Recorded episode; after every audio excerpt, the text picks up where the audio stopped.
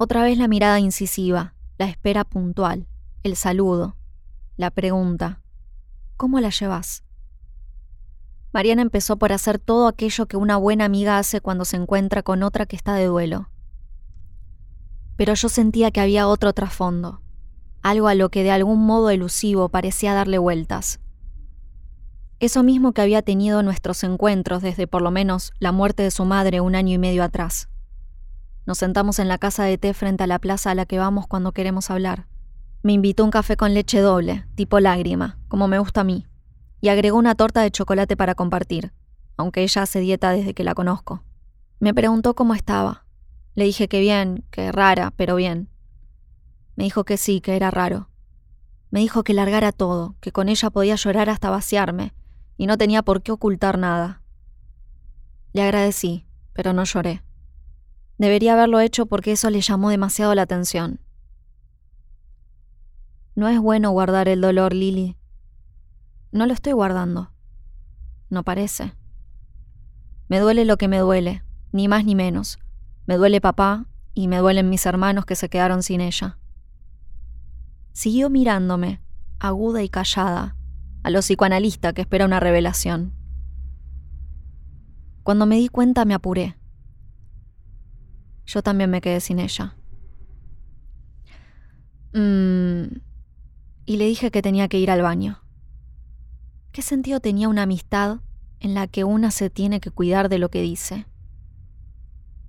Igual, ¿a qué amiga le hubiera podido contar que tenía mamá de conviviente desde que la habíamos enterrado?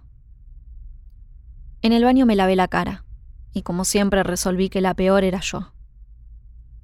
Mariana solo estaba siendo mi amiga, como a ella le salía hacerlo. No hacía falta contarle de mamá, pero tampoco tenía por qué tratarla como una desconocida. Mientras volvía la miré, estaba de perfil, agitada. Había cortado un pedazo de la torta de chocolate, y ahora se lo llevaba a la boca sobreactuando el placer de comérselo. Movía la cabeza de lado a lado, y después se frotaba la panza como en una mala publicidad de los 90. ¿Todo bien?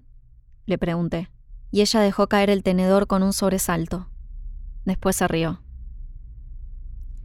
Sí, me entusiasmé y comí un poco de más. No es fácil, Maru. En realidad está siendo mucho más complicado de lo que hubiera podido imaginar. La muerte de mamá. Mariana me tomó el brazo con fuerza, pero después otra vez se puso rara. Me sostuvo la mirada en silencio, la dio un poco la cabeza y yo empecé a sentir vergüenza ajena. Aguanté lo más que pude y me solté. ¿Vos estás bien? le pregunté. Súper. ¿Te trae recuerdos de tu mamá todo esto? No podría decir si se lo pregunté como una amiga sincera y preocupada, o como la estratega fría que puedo ser cuando ya me cansé de alguien. Me miró como atornillando sus ojos a la parte profunda de mi cerebro. Para poder recordar a mamá, primero tendría que olvidarla, y eso ha sido imposible. Después sonrió con una sonrisa difícil de descifrar, y me dijo que habláramos de otra cosa. Me preguntó por el último hombre con el que había salido. ¿Emanuel era? Sí, le dije. Me había llamado justo antes de que yo saliera para el velorio, y no le había contado. Que debía haber sonado demasiado fría o distante, o desinteresada porque no me había vuelto a escribir ni nada. Mariana me sugirió que, cuando me sintiera tranquila, le hablara y le contara. El pobre tipo no tenía idea de lo que había pasado y no podía actuar en consecuencia. Había que darle la oportunidad. Le di la razón y la cosa se sintió más o menos normal entre nosotras. Es tremendo que hablar de hombres sea lo que mejor nos conecta. A veces me pregunto si les pasa a otras amigas o si somos las peores de nuestro género. Entonces pagó la cuenta, y cuando nos abrazamos para despedirnos, me apretó fuerte. Acercó su boca a mi oreja y susurró, Yo sé.